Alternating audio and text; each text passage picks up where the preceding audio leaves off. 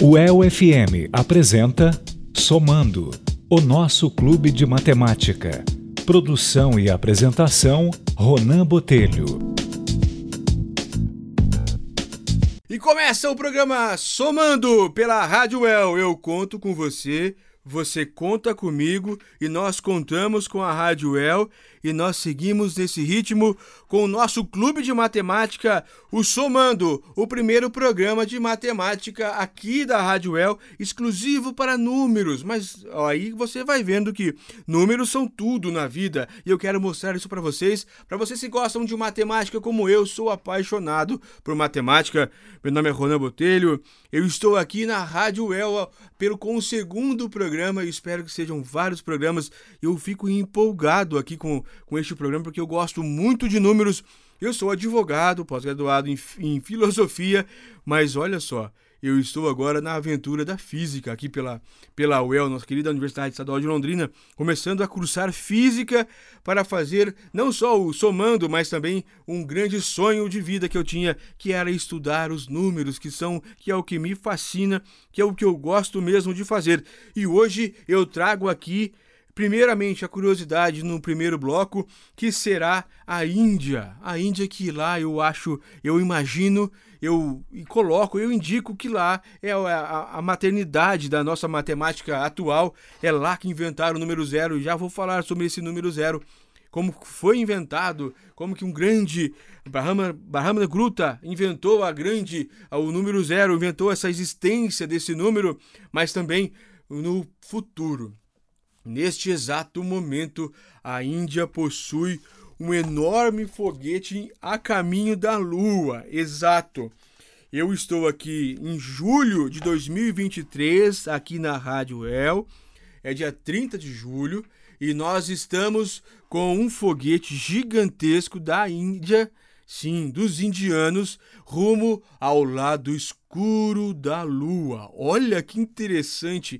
Eu acho muito legal mesmo. Os indianos, através da matemática, eles estão chegando na lua de uma maneira diferente que a Apolo 11, por exemplo, quando foi a primeira vez à lua. Ah, eu vou fazer aqui uma pergunta para você. Já que eu lembrei da Apolo 11, o que, que a Apolo 11 tem a ver com o Brasil? Você sabia? Agora eu quero saber, sem consultar aí o Google. Eu ia fazer uma pergunta, mas se eu faço a pergunta, as pessoas já são mais rápidas e já, e já correm para o Google. Você sabia que a Apollo 11 levou a bandeira brasileira até a Lua? Já tivemos, sim. A pergunta é: se a, existem algumas perguntas na internet, no Google, lá onde as pessoas perguntam mesmo. Já, já foi algum brasileiro para a Lua? Brasileiro não, mas a bandeira do Brasil já esteve na Lua segundo Nixon, que foi o que era o presidente à época. Inclusive, existe no aqui no Brasil, em Bagé, lá no Rio Grande do Sul, um pedaço lunar, um peda uma pequena fagulha, um pequeno pedaço de basalto lunar está lá em Bagé, fechado a sete chaves, um grande depósito lá do Museu de Bagé.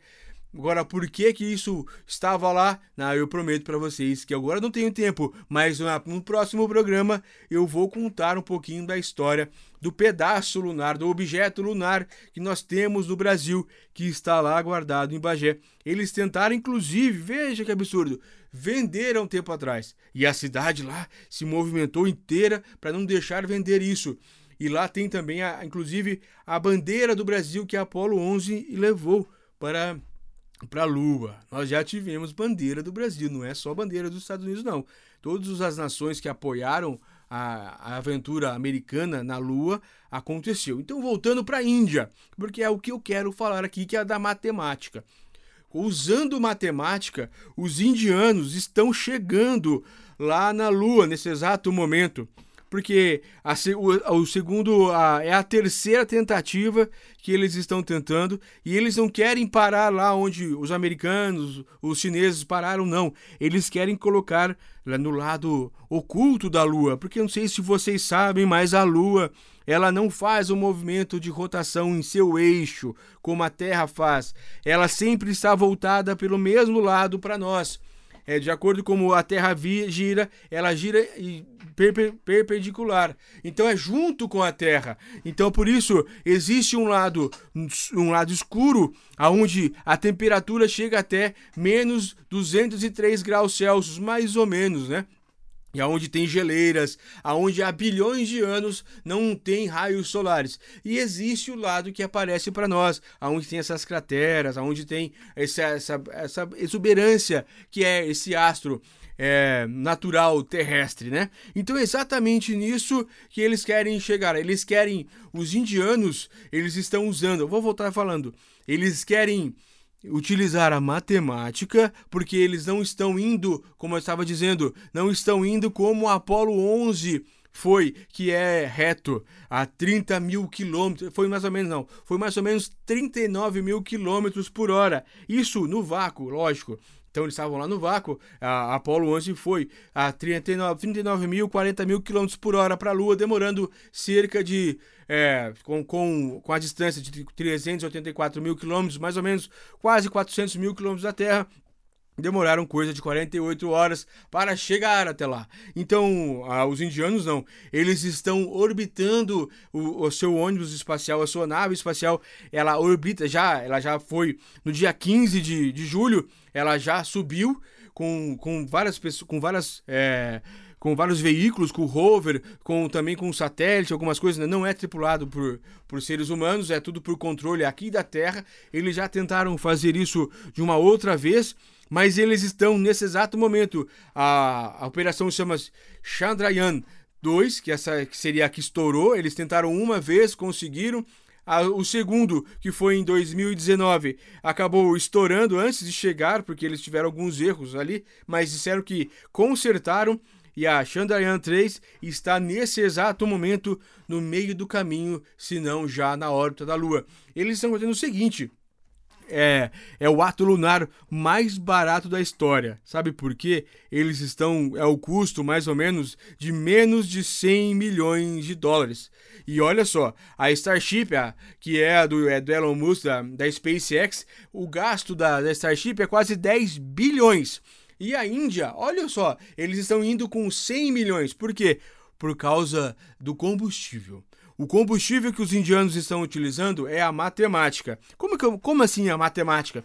Eles estão orbitando, ou seja, eles estão rodando na Terra e criando força e saindo um pouquinho cada vez mais. Eles estão fazendo como se fosse saindo aos poucos. Eu não sei se vocês já ouviram dizer que quando a maré, quando você nada contra a maré que está puxando você para dentro do mar, você não pode é, tentar ir reto, você vai é, a diagonal para sair, vai aos poucos. E é assim que eles estão fazendo. Nesse exato momento, o foguete da Índia está ao redor da Terra e saindo aos poucos. Cada vez ele sai alguns quilômetros, vai saindo até o momento em que o foguete ele vai entrar na órbita da Lua. Então ele vai rodar na Lua e encostar na Lua, ou seja, com quase sem utilizar combustível, usando apenas, apenas a força dos astros que estão lá. Isso é matemática, isso é, são pessoas extremamente inteligentes, tá certo?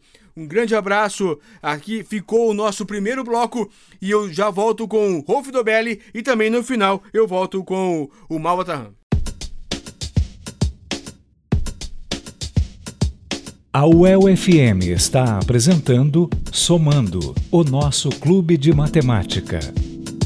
E o segundo bloco aqui do Somando, o seu clube de matemática, o nosso clube de matemática pela Rádio El. Você já sabe, procura o Somando, procura o Clube de Matemática na Rádio El, lá nas redes sociais da querida Rádio El, que é o Facebook e também o Instagram. Ah, clica lá, curte lá para você ficar por dentro de tudo. É arroba Rádio UEL. É bem facinho para você. E se você quiser me encontrar, eu, Ronan Botelho, aqui que está narrando esse, esse programa, essa aventura da matemática, dos números, você me acha no YouTube. E aí é diferente, é arroba Domingol, que era um antigo programa que eu tinha. E aqui na Rádio El eu continuei com o do, arroba Domingol, mas é o somando lá. Eu tenho várias coisas legais já sobre matemática no YouTube. É bem, é bem legal. Tem alguns é, documentários, algumas coisas muito interessantes lá sobre os números, sobre a matemática. E claro, se você tiver alguma ideia, tiver algum vídeo, tiver alguma contestação, qualquer coisa, me procura tanto lá no Domingo no YouTube ou então nas redes sociais da Rádio El, mande mensagem para nós que nós resolvemos, porque a matemática ela foi feita para resolver problemas. A vida cria problemas e a matemática resolve, doutores. É assim que funciona. E no segundo bloco é, é a matemática aplicada, onde eu trago algum escrito, algum artigo, alguma parte de livro interessante sobre estatística ou sobre a matemática aplicada ao cotidiano mesmo. E hoje eu trago aqui o grande Rolf Dobelli, A Arte de Pensar Claramente, um dos caras assim que é um dos livros mais legais sobre estatísticas e vida e matemática e números que eu já já li na minha vida e eu já li muitos. Eu gosto muito de livros. Livro é muito legal, é essencial o livro para a vida. É por isso que eu gosto de estar aqui na Rádio Well. E é por isso que eu me sinto tão bem aqui. É um, um ambiente muito legal. Eu, eu me sinto é, muito, muito feliz aqui. É difícil até de falar. Olha só, essa parte que eu vou ler aqui, que é está é, na página 97, que é o, o 33 é, parte do, do livro em si, que chama-se Por que o mal impressiona mais que o bem? Aversão à perda. Por que, que as pessoas tendem a, a, a, a apresentar o mal mais do que o bem? Por que, que a gente tem essa impressão que o que é ruim é muito melhor, é muito mais fácil prestar atenção do que o bem? Por quê? Sei lá, será? Aqui eu vou começar a ler e preste atenção como esse, como esse economista, como esse estatístico é, Rolf Dobelli, ele, ele que é, é nasceu em Lucerne, é um suíço em 1966, formado em ciências empresariais pela Universidade de Galen. É um excelente pessoa, é um livro, é um livraço, é assim que eu tenho que falar dele, é um livraço. Porque o mal impressiona mais que o bem. Vamos lá. E uma escala de 1 a 10 Pense em como se sente hoje. Acrescente isso duas perguntas. O que aumentaria sua felicidade ao grau 10? Talvez um apartamento é, de férias de frente para o mar para passar as férias em si, com qual você sonha faz tempo? Um passo adiante na carreira. Em segundo lugar, o que poderia acontecer para sua felicidade diminuir, pelo menos na mesma medida? Paraplegia, Alzheimer, câncer, depressão, guerra, fome, tortura, ruína financeira, destruição da sua boa reputação, perda do seu melhor amigo, sequestro, cegueira, enfim. Qual dessas coisas ficaria para diminuir a sua felicidade? Você acaba de constatando que o downside é maior do que o upside, ou seja, que há mais coisas ruins do que boas no mundo. Em nosso passado evolucionário, era o que acontecia de um jeito ainda mais marcante. Um erro tolo e morria-se. Todas as possibilidades levavam alguém a ser eliminado do jogo da vida. Faltava a falta de atenção na caça, um tendão inflamado, uma expulsão de grupo, pessoas de, de atenção na, sem atenção na caça, um tendão, essas coisas, pessoas desatentas ou que corriam muitos riscos morriam antes de poder passar seus genes para a geração seguinte. O que restavam aos cuidadosos sobrevivam, sobrevida. Somos seus descendentes, aos cuidadosos. Não é de se admirar o fato de darmos mais valor às perdas do que aos ganhos. Se você perde 100 dólares, a quantidade de felicidade que essa perda lhe custa é maior do que o ganho. Caso eu lhe dê de presente 100 dólares. Essa empiricidade é comparar, comprovando que, do ponto de vista emocional, uma perda pesa cerca do dobro de um ganho da mesma proporção. A ciência chama isso de aversão à perda. Vou ler de novo essa frase que é muito legal para você que é ouvinte aqui na nossa rádio, Roel está empiricamente comprovado que, do ponto de vista emocional, uma perda pesa cerca de dobro do que o ganho da mesma proporção. Isso chama-se aversão à perda. Se quiser convencer alguém, não use em seu argumento um possível ganho, e sim como evitar uma possível perda. É isso que os políticos fazem.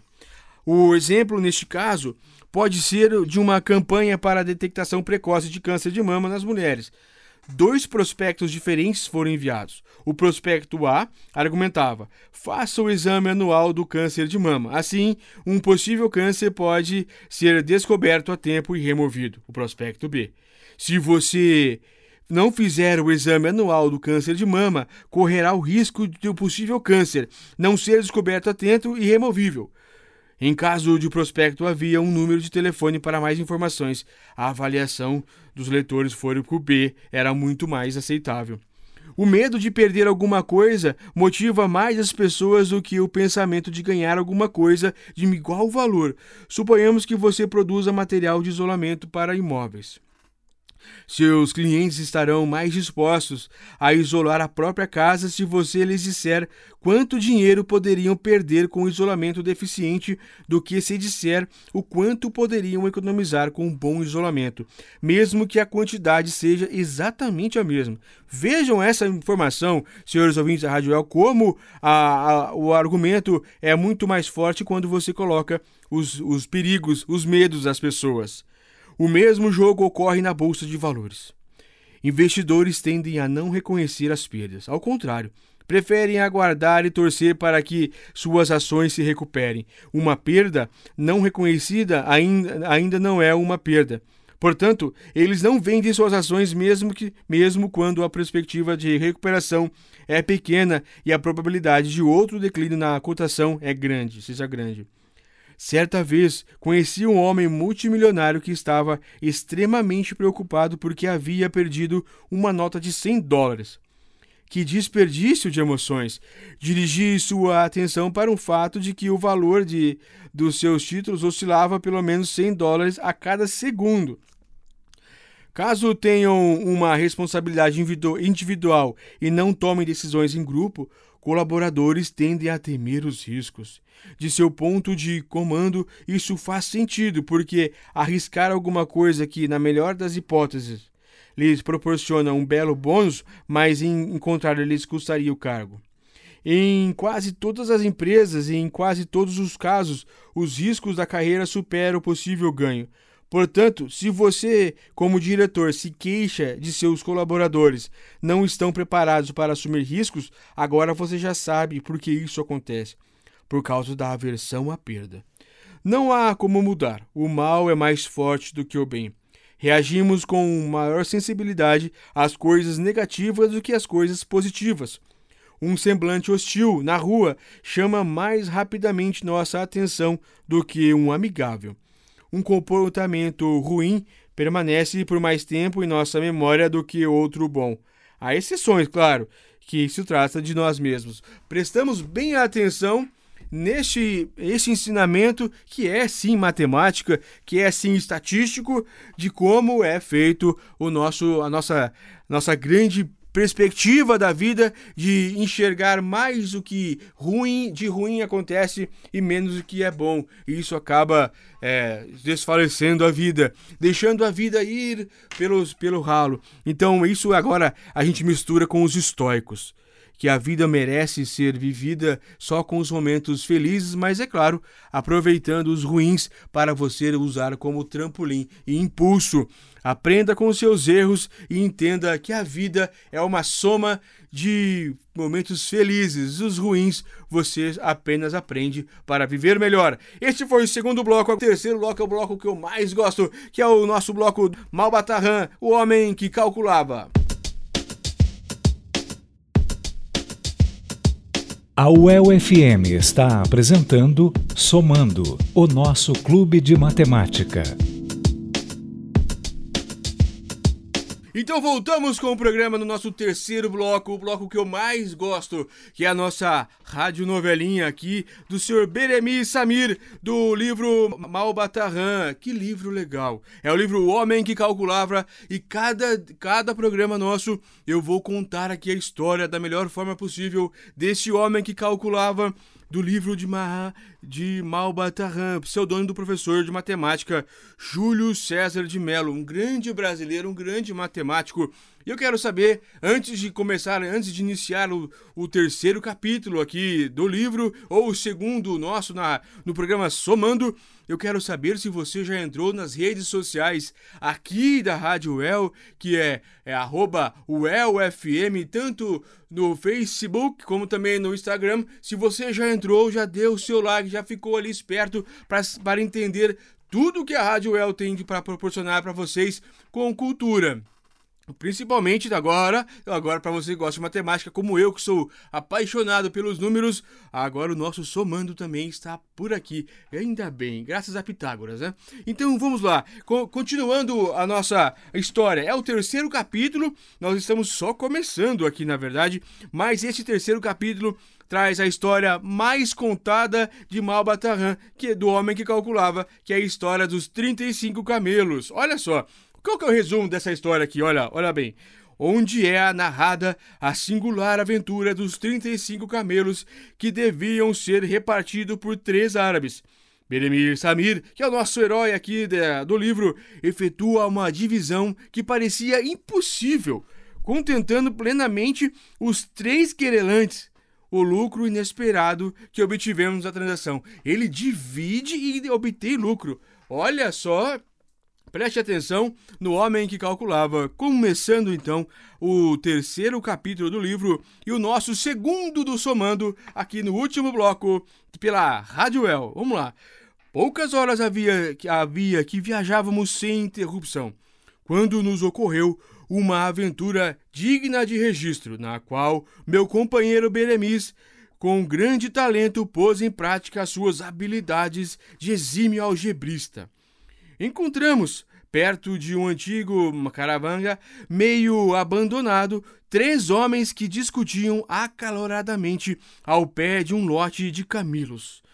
Por entre pragas e impropérios, gritavam possessos furiosos esses homens. Não, pode ser. Isto é um roubo. Não aceito, eles gritavam. O inteligente Beremis procurou informar-se do que se tratava. Então um diz: Somos irmãos, esclareceu o mais velho, e recebemos como herança esses 35 camelos. Segundo a vontade expressa do meu pai, devo receber a metade. O meu irmão Hamed Namir, uma terça parte, e Harim, o mais moço, deve tocar apenas a nona parte. Não sabemos, porém, como dividir dessa forma 35 camelos e a cada partilha proposta segue-se a recusa dos outros dois, pois a metade de 35 é 17,5. Como fazer a partilha se a terça parte e a nona parte de 35 não são exatas? É simples. Atalhou o homem que calculava, nosso querido Beremis. Encarrego-me de fazer com justiça essa divisão, se me permitirem que eu junte aos 35 camelos da herança este belo animal que boa hora que nos trouxe. Então, preste atenção, caros amigos, uma pausa aqui na, na leitura. Lembra-se que Beremiz estava, estava com seu amigo que aqui narra a, a prosa. Ele disse eles estavam em um camelo. Então, dos 35 daqueles três jovens, ele acrescentou mais um, 36. Olha só.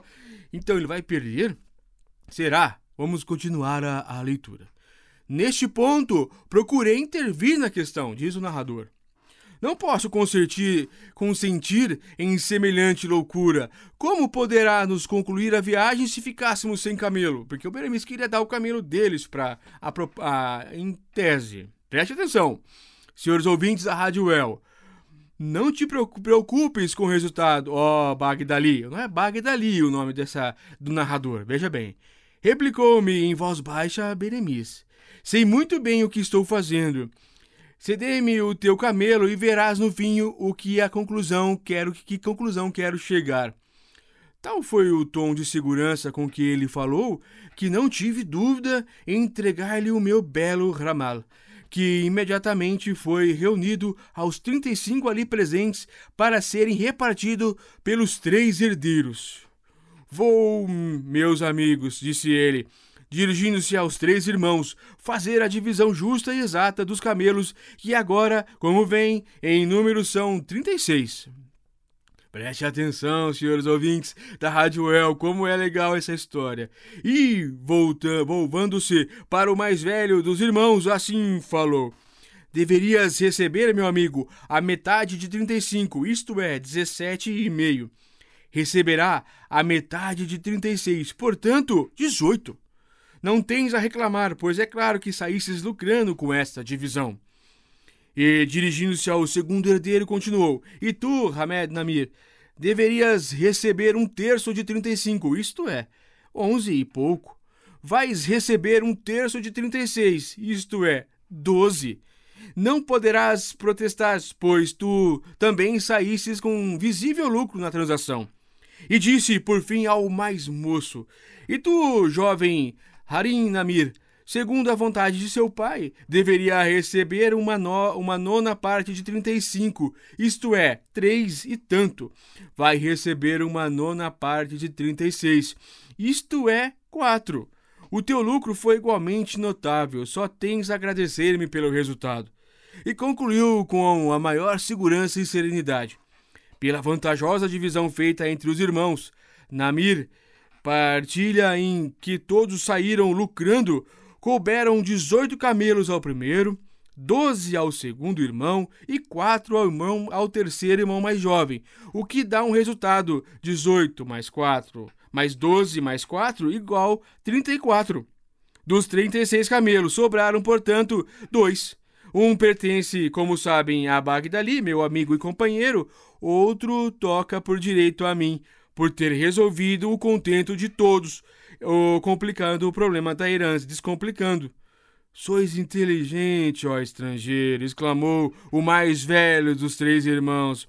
Aceitamos a vossa partilha na certeza de que foi feita com justiça e equidade. Eu iria ficar com dezessete e meio, estou com dezoito. E o astucioso Beremis, o homem que calculava, tomou logo posse de um dos mais belos ramales do grupo e disse-me: entregando-me pela rédea o animal que me pertencia. Poderás agora, meu amigo, continuar a viagem no teu camelo manso e seguro. Tenho outro especialmente para mim.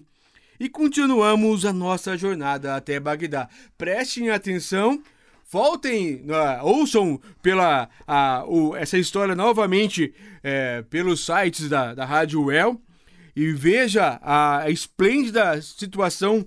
Entendam como foi que Beremi Samir fez essa conta dos 35, ele dividiu para todos e conseguiu com que todo mundo ali lucrasse, inclusive ele. Eu quero saber de você, ouvinte da Rádio El, se consegue entender como ele fez essa conta maravilhosa.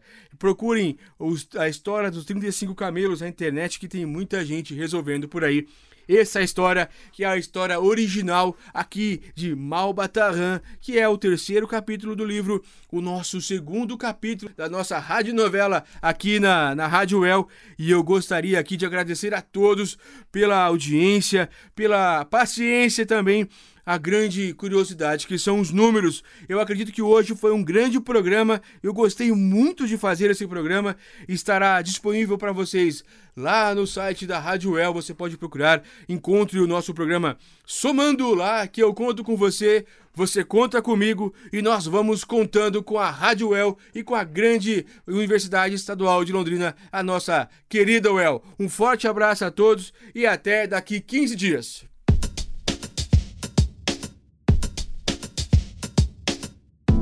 O EL-FM apresentou Somando, o nosso clube de matemática. Produção e apresentação Ronan Botelho.